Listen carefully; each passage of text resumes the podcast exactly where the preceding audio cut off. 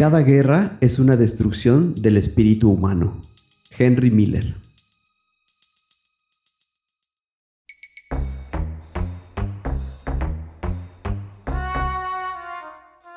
La cacería de historias continúa y no dejaremos escapar ninguna. Solo necesitamos encontrar a quien esté dispuesto a compartirlas. Justo estaba viendo estos detalles cuando se dio cuenta de algo más perturbador. Solo podía ver de su cintura para arriba. No tenían piernas. Nunca había experimentado esa sensación. Literalmente, el estadio entero retumbaba bajo nuestros pies.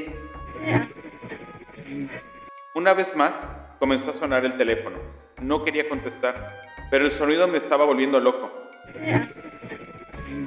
Por si fuera poco, en el horizonte, un rayo azota la cima de la montaña, justo en la dirección hacia donde nos dirigimos, haciendo temblar la tierra bajo nuestros pies. Soy Pablo. Yo Miguel. Y, juntos somos cazadores de historias.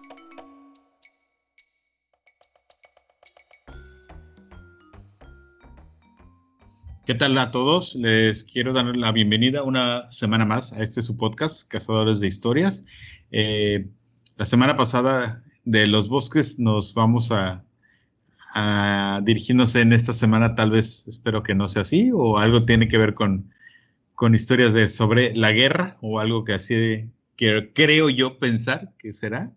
Este, bueno, pero antes que, que comencemos con esas historias, quiero darle la bienvenida a Miguel. ¿Cómo estás, Mike? Muy bien, muchas gracias Pablo. ¿Cómo están todos? Con, con, gusto de estar otra vez por aquí trayendo unas cuantas historias para, para platicarles a todos ustedes. Como decía Pablo, no estaba tan, tan equivocado. Tan, tan errado. Exacto. Les traigo unas, creo que son cuatro, ¿Mm? historias de la guerra. Y eh, básicamente nos vamos a remontar a la, a la Segunda Guerra Mundial creo que ya lo habíamos platicado alguna vez, que es, un, que tema, sí, que es un tema que nos gusta, o bueno, nos, nos llama la atención.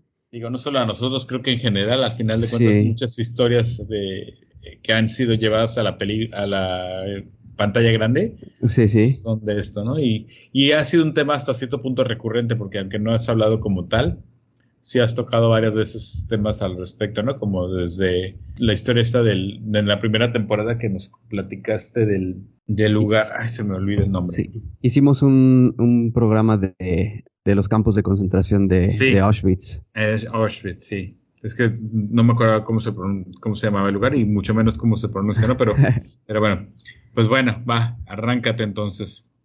Ok, pues vamos, no sé qué tan conocidas sean para, para las personas que nos van a escuchar estas historias. Alguna podrá ser que sí, alguna otra no.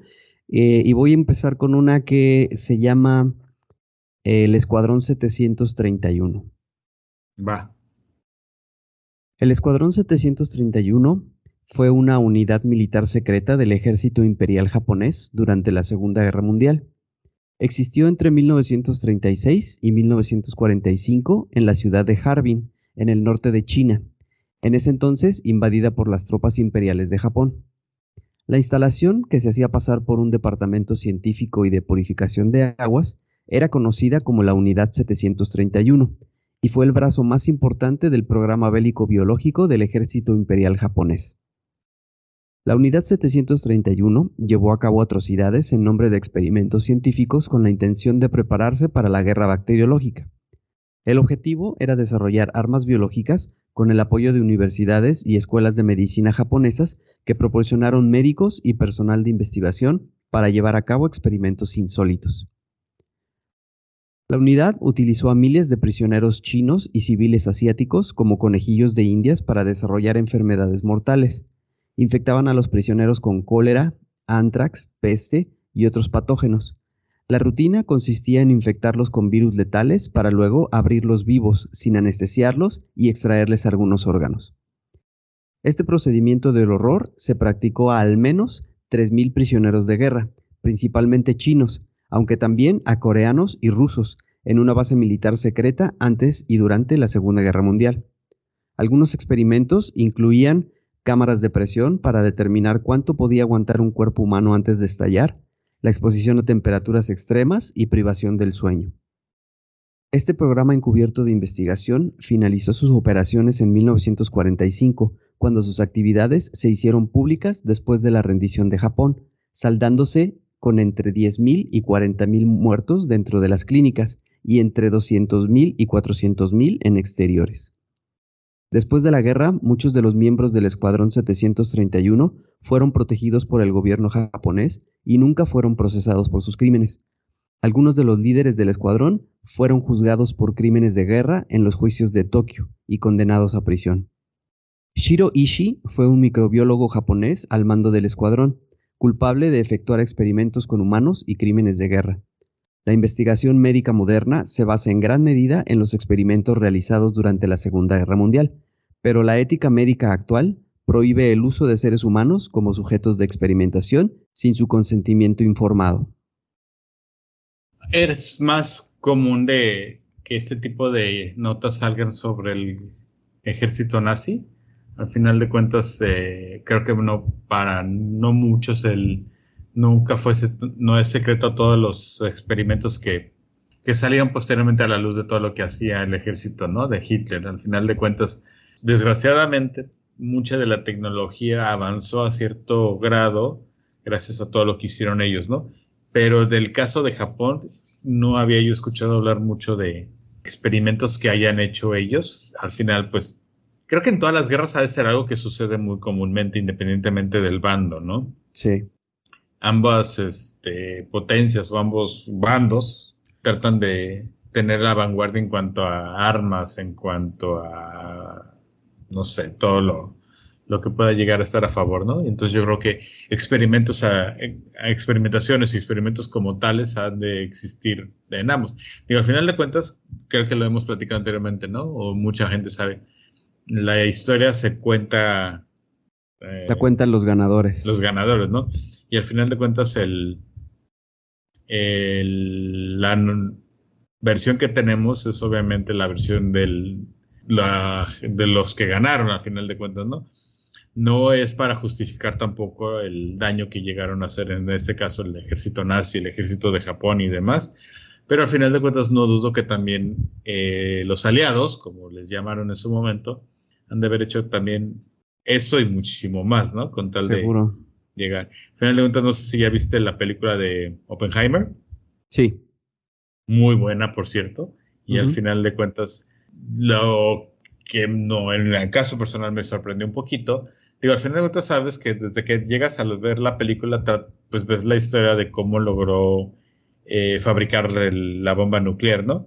Lo que para mí fue sorpresa fue toda la cacería de brujas de la cual fue, fue víctima posteriormente, ¿no? Al final de cuentas, eh, incluso la, no sé si, bueno, a lo mejor va a ser un spoiler para la gente que no la ha visto, ¿no?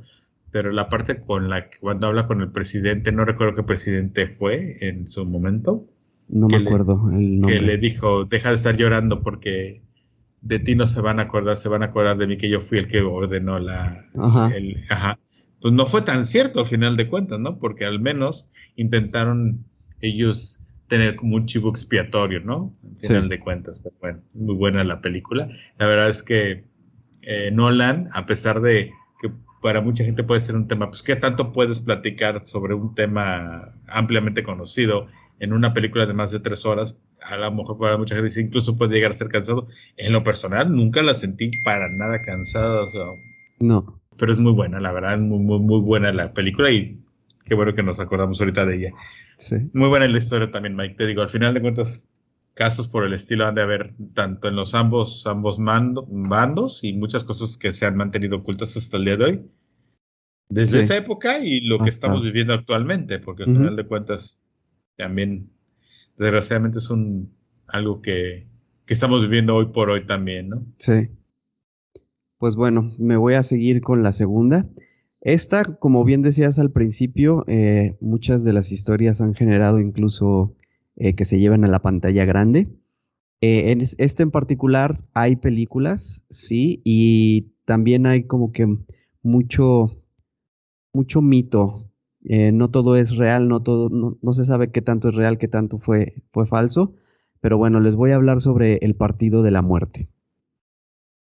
El 9 de agosto de 1942, en Kiev, Ucrania, Dos equipos de fútbol se enfrentaron en un terreno de juego. Uno estaba integrado por soldados alemanes, el otro por jugadores de fútbol ucranianos. Los primeros se jugaban su prestigio como fuerza de ocupación, los segundos su supervivencia. Sabían que si querían vivir deberían perder, pero no, ganaron y pagaron su acto de coraje frente al pelotón de fusilamiento. Hubo que esperar hasta la caída de la Unión Soviética para descubrir que esta leyenda bien arraigada en los países de Europa Oriental tenía poco de realidad y mucho de propaganda. Algunos hechos la sustentaban. El partido sí tuvo lugar. Los locales ganaron y cuatro jugadores del Dinamo de Kiev murieron fusilados. Pero el cómo y el porqué de estos acontecimientos poco tiene que ver con la épica narrativa de la época comunista. El último superviviente de este partido vive en su casa de Kiev, un apartamento comunal que conserva la vieja estructura de baño y cocina compartidos. Pladen Putitstin tenía entonces ocho años, hizo de recoge pelotas y era hijo de uno de los jugadores, Mijail Putitstin. Recuerda que en el partido hubo pasión, pero niega que hubiera juego sucio o amenazas. No hubo patadas, nadie dijo a los jugadores que tenían que perder. Hubo momentos muy tensos, pero solo porque el partido fue intenso, con una gran remontada y para probarlo muestra una fotografía tomada justo después del partido. En ella se pueden ver a los jugadores de ambos equipos posando mezclados y sonrientes. Un ambiente muy diferente al descrito por el periódico Kivaska Pravda al término de la guerra. Los jugadores saltaron al terreno con el mismo espíritu con el que se participa en una acción de guerra. Decenas de miles de personas fueron testigos de la humillación alemana y del triunfo de nuestros atletas. Y el mito quedó definitivamente consagrado en 1963, con la película El Partido de la Muerte, donde con gran dramatismo se narran las amenazas de muerte proferidas por un oficial alemán durante el descanso y el heroísmo de los jugadores locales que desafiaban a las fuerzas de ocupación y que mueren fusilados esa misma noche. Pero Putitsin lo desmiente. Después del partido volvimos a casa y lo celebramos. Unos días más tarde incluso se jugó otro partido. Las detenciones llegaron después. De hecho, este partido formó parte de una serie de 10 encuentros, tal y como explica el periodista deportivo e historiador ucraniano Valentín Sherbakov. El partido de la muerte como tal no existió. Se disputó una serie de encuentros que siempre ganaba el equipo local, lo que provocó que en 1942 el nuevo comandante local prohibiera los partidos para evitar el descrédito de las fuerzas que ocupaban la ciudad de Kiev. El equipo alemán, conocido como Flakelf, estaba integrado por pilotos y soldados de la defensa antiaérea, que como explica Sherbakov, estaban bien alimentados y en buena forma, pero que carecían de técnica. Frente a ellos, el Start contaba con jugadores del Dinamo de Kiev y de otros equipos soviéticos que pese a su debilidad física, contaban con un gran nivel futbolístico. Eso explicaría las victorias sucesivas de los locales y la suspensión del campeonato, pero no las detenciones ni las muertes que llegaron después. Putitsin rememora la detención de su padre, tal y como se la comentó él mismo, en aquella época trabajaba en un obrador de pan junto a otros jugadores. El propietario, de origen checo, era un gran aficionado al fútbol y los había contratado para ayudarles a sobrevivir en la ciudad ocupada. El 18 de agosto llegó la Gestapo y fue pronunciando uno a uno los nombres de los jugadores. Tal y tal, salid. Se los llevó a todos para interrogarlos. Querían saber si habían miembros del Partido Comunista, nos explica. Sobre el porqué de estas detenciones circulan una vez más varias versiones. La más heroica afirma que los jugadores habían puesto cristales rotos en el pan destinado a los oficiales alemanes. Pero una vez más la realidad se impone. El Dínamo era una estructura de la policía soviética secreta, explica el periodista Sherbakov, y fueron precisamente los jugadores del Dínamo, Nikolai Trushevsky, Iván Kuzmesenko y Alexei Kilmenko, los que finalmente murieron fusilados. En el libro italiano I piedi di Soviet, Los pies de los soviéticos, el escritor Mario Alessandro Culetro escribe que la Gestapo quería saber si entre los jugadores había miembros de la resistencia capaces de realizar tareas de sabotaje y espionaje. Y los interrogatorios se cobraron una primera víctima, el jugador Nikolai Kortich, que había sido detenido aparte y que murió como resultado de las torturas. La Gestapo había descubierto que era miembro del Partido Comunista y una foto suya en un informe le sirvió para determinar su pertenencia a la policía secreta. A falta de pruebas contra los otros jugadores detenidos, los alemanes optaron por enviarlos al campo de detención de Sirek, a las afueras de Kiev, donde fueron separados en diferentes grupos y donde los tres jugadores del Dinamo fueron asignados al equipo encargado de transportar la leña. Sobrevivieron seis meses más y cayeron probablemente víctima de la tensión en el campo de batalla. Los alemanes sufrían cada vez más, perdían terreno y la batalla de Stalingrado tocaba su fin. Esta tensión se sentía también en el campo de detención y cualquier incidente podía desembocar en un fusilamiento. Un robo de carne habría sido el desencadenante del desenlace fatal para los jugadores del Dinamo. El paso del tiempo ha permitido aclarar muchos puntos de la historia, pero el partido de la muerte sigue levantando ampollas. El estreno de la película rusa Match tuvo que ser pospuesto en Ucrania. En ella se narra por enésima vez el mítico partido, pero en esta ocasión los personajes que hablan en ucraniano son presentados como colaboracionistas. Putitsin, cuyo padre logró sobrevivir, ha llevado a un periódico ruso ante el Tribunal de Derechos Humanos de Estrasburgo por insinuar que solo los informadores lograron esquivar al pelotón de fusilamiento. La Guerra Fría ya terminó, pero la propaganda sigue, ahora en clave de política regional. Ok.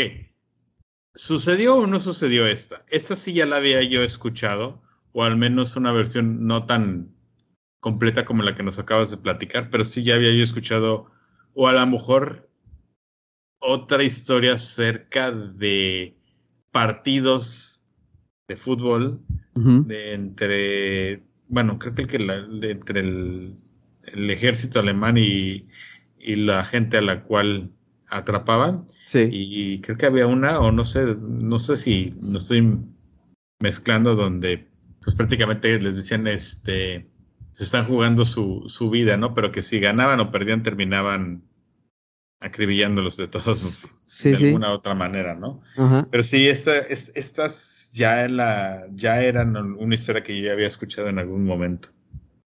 Pues sí, y bueno, como dice ahí, el partido sí sucedió, realmente fue, fue una serie de partidos, y eso de que a los ucranianos les dijeron que si ganaban este, los fusilaban y aún así por su valor. Por honor. Ah, por honor, ganaron, pues que realmente ya viste que, según cuentan, no, no fueron fusilados, sino, sino que a los que llegaron a, a matar fue por en otro momento y en eh, por otra circunstancia. Pero bueno, sabrá, sabrán quienes estuvieron por ahí lo que realmente pasó.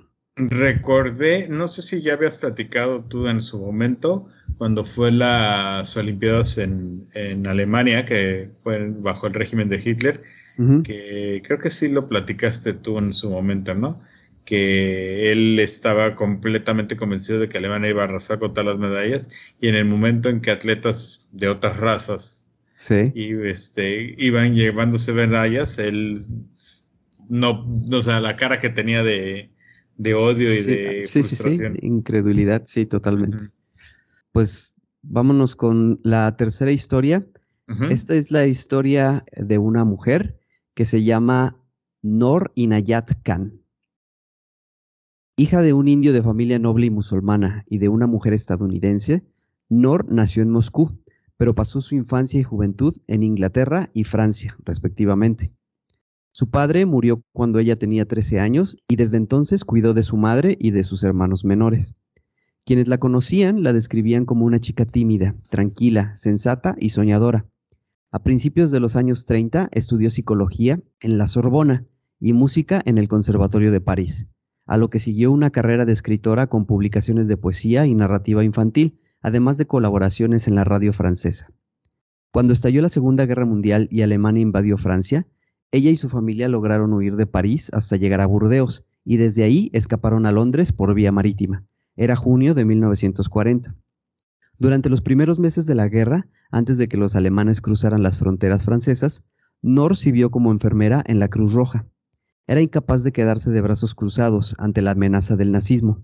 Por eso, cuando se vio obligada a trasladarse a Inglaterra, quiso seguir colaborando y se unió a la WAF, Women's Auxiliary Air Force, Recibió adiestramiento radiofónico y le destinaron a un puesto en una base de pilotos de bombarderos, pero pronto solicitó un puesto de mayor responsabilidad.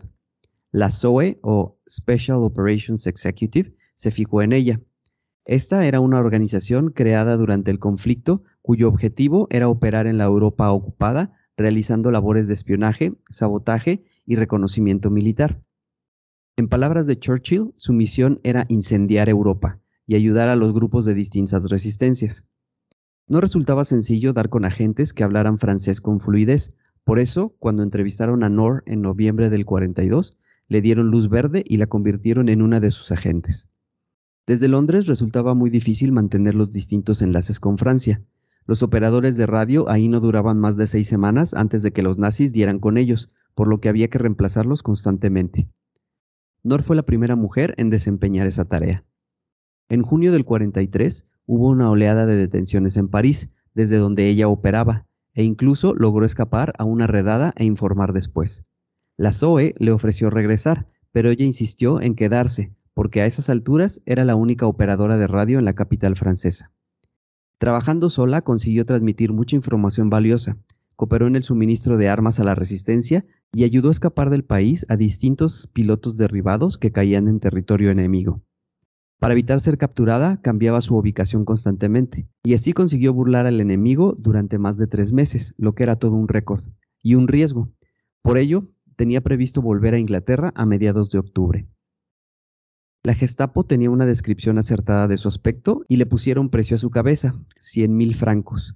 Permanecer más tiempo ahí era una locura. Nor se disponía a irse cuando en una de sus últimas noches en París se encontró a alguien esperándola en su departamento. Se trataba de un francés que colaboraba con la Gestapo. Ella se defendió como pudo, tanto que el francés tuvo que pegar un par de gritos a los que siguieron la rápida aparición de unos agentes alemanes, y contra eso no pudo hacer nada. La llevaron a la sede de la Gestapo en París y comenzó el interrogatorio. Eso es un eufemismo, pero ella se negó a revelar sus códigos de control de seguridad. En su apartamento se había dejado una libreta con algunos códigos y mensajes, y los alemanes lo aprovecharon para suplantarle y aprovecharse del enemigo. Parece un error muy básico, por lo que puede que fuera el resultado de instrucciones confusas por parte de sus supervisores. En compañía de un francés y un inglés también prisioneros, perpetró un intento de fuga que se complicó porque coincidió con un bombardeo aliado sobre la ciudad, lo que imposibilitó la huida. Su osadía le costó cara porque después de eso la mandaron a Dachau. Dachau era un pueblo alemán, pero lo importante entonces era que era el campo de concentración que habían erigido al lado en 1933. Sí, el año en que Hitler ascendió al poder. Se trata del primer campo de concentración nazi y ahí fue a parar Nor. La fusilaron en septiembre de 1944 a los 30 años. Sus últimas palabras, libertad. Después de su muerte se le concedió la Cruz de la Guerra y la George Cross.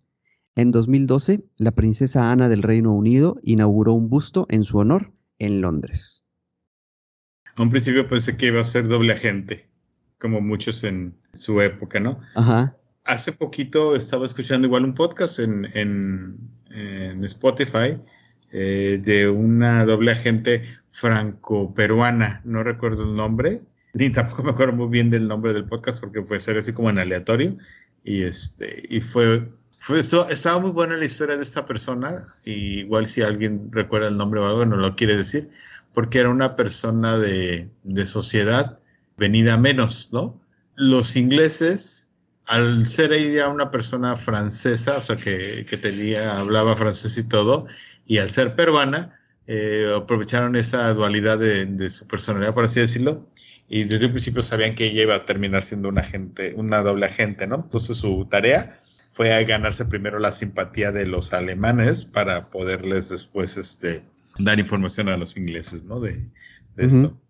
Me acuerdo un poquito de la historia de, ella ahorita que mencionaba la de esta, perdón, de esta persona, pero sí. Mm, sí, una vida complicada y complicada y muy, ah, se me fue la palabra ahorita, pero este, difícil, interesante también por todo, por toda la información y todo lo que tienen que hacer para para pasar la información, pero sí, muy, muy difícil. Sí, digo, al final a nuestra, a estas alturas, después de muchísimos años de, sobre todo en nuestras generaciones que no hemos vivido, gracias a Dios, un conflicto tan, tan grande, pues hasta cierto punto hablar de, de esa época, creo que lo hemos hasta glamorizado, tal vez, si lo quieras mm, decir así, en el aspecto de, ay, sí, los, los, este, agentes, eh, los espías y, cómo burlan a la, al, enemigo y todo, ¿no?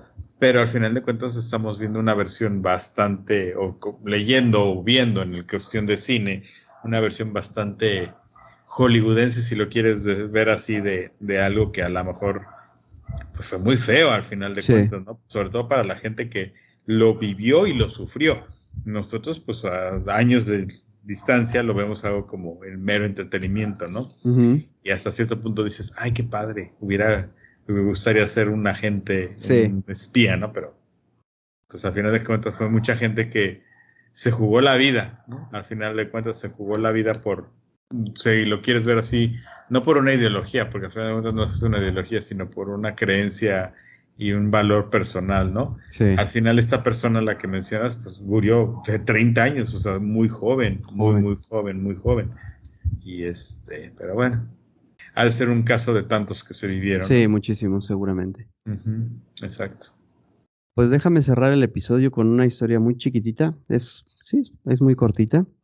Y eh, no sé si sabían de esto. A mí me, me llamó la atención porque no conocía la historia completa pero a ver qué les parece. Es sobre el principito. Ok. El 6 de abril de 1943, en París, Francia, en plena Segunda Guerra Mundial, se editaba una de las obras más simples y contundentes de la literatura universal. Ese día veía a la luz el Principito. Nada hacía prever que el aviador francés Antoine de Saint-Exupéry fuera a regalarle al mundo una de sus obras literarias más conocidas. Más afecto a la aviación que a la literatura, pasaba mayor tiempo en el aire que en su estudio. Cuando en 1932 comienza su carrera literaria, lo hace para reflejar sus experiencias y sus aventuras de vuelo. En 1939, al estallar la guerra, fue convocado para la Escuadrilla de Reconocimiento Aéreo. Luego de la invasión alemana, se unió a la resistencia y luego a los aliados. En las noches de guardia y en tiempos de descanso empezó a escribir un libro con la inocencia que los tiempos de guerra hacen olvidar. Cuando lo tuvo listo, buscó un editor. Pese a estar en tiempo de guerra y ser un escritor casi desconocido, la genialidad del material hizo que no tuviera que buscar mucho. La editorial estadounidense Reynald Hitchcock imprimió copias en inglés y francés. La edición incluía ilustraciones del propio Exuperi. El libro se transformó en un icono cultural y de lectura indispensable. Se ha traducido a 250 idiomas y dialectos, incluida una edición en braille. Es el libro más vendido de la historia de la lengua francesa, más de 140 millones de ejemplares, cifra que solo promete aumentar, ya que los que lo han leído suelen regalárselo a sus hijos. Esto hace que se vendan más de un millón de ejemplares al año. En la mayoría de los países occidentales está incluido en la lista de bibliografía obligatoria para la educación primaria, ya que sigue siendo la mejor llave para abrir las puertas de la ilusión y la fantasía de los niños. Antoine de Saint-Exupéry no pudo ver realizado su sueño, Estando en Córcega la noche del 31 de julio de 1944, se subió a su viejo y obsoleto P-38 Lightning sin armamento para un reconocimiento sobre el Mediterráneo. Nunca regresó. A esto sí no sabía nada. No, no, no, no me hubiera imaginado que pudiéramos relacionar la historia del Principito con, con la Segunda Guerra Mundial.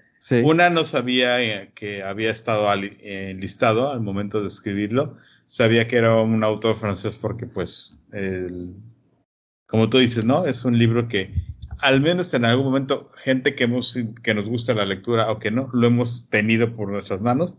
Tan es así que las ilustraciones son, con solo ver el del sombrero elefante, todo el mundo sabe, sabe sobre lo que se está hablando, ¿no? Pero no, no sabía, no sabía esto. Incluso, pues, al final tampoco sabía que nunca pudo ver el autor el, el éxito, y la magnitud hasta donde ha llegado el día de hoy, ¿no? Y como dices, es un libro que pasarán los años y seguirá siendo lectura obligatoria de muchas generaciones al final de cuentas, ¿no? Pero qué bueno, pues qué buen cierre, Mikey.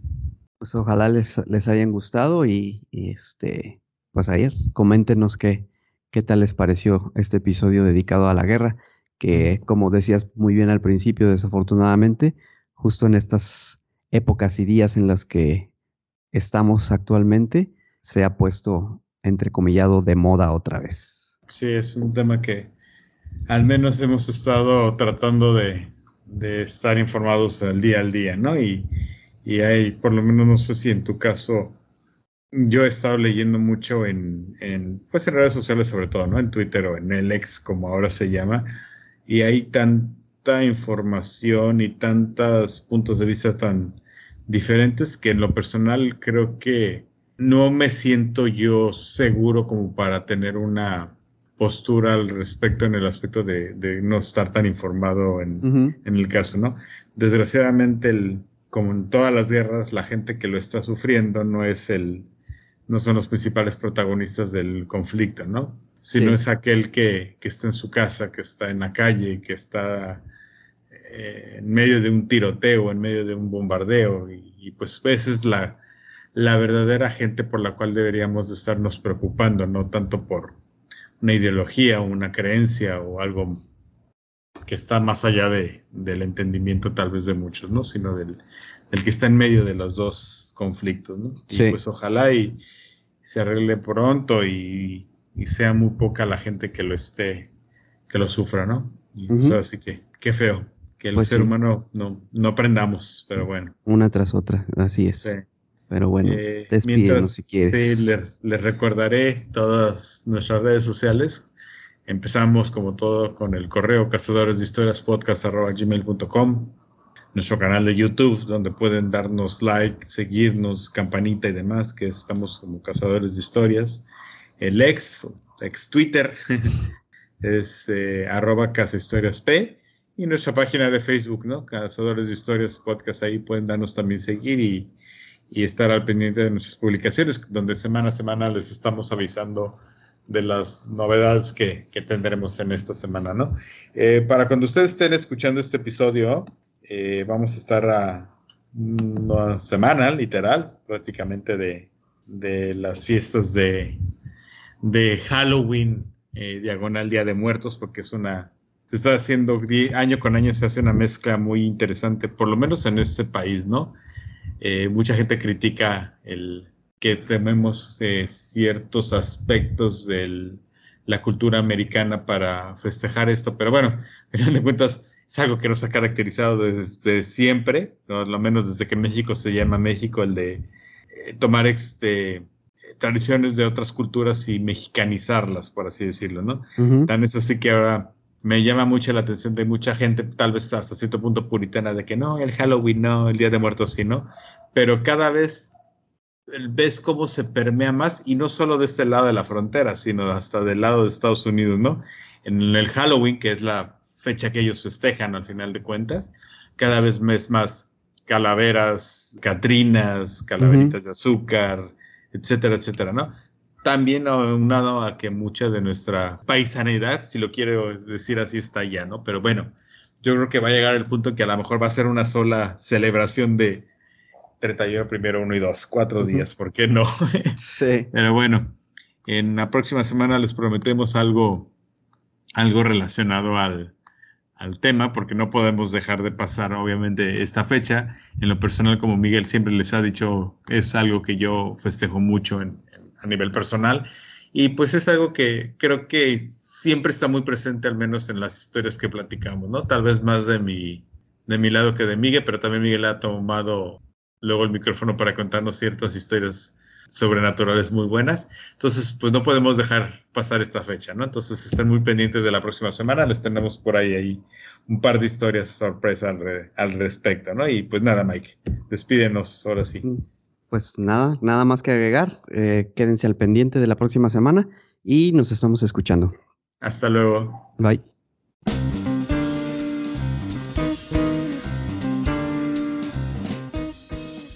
Porque la vida es una colección interminable de historias y todos tenemos una que contar, esto es Cazadores de Historias, el podcast.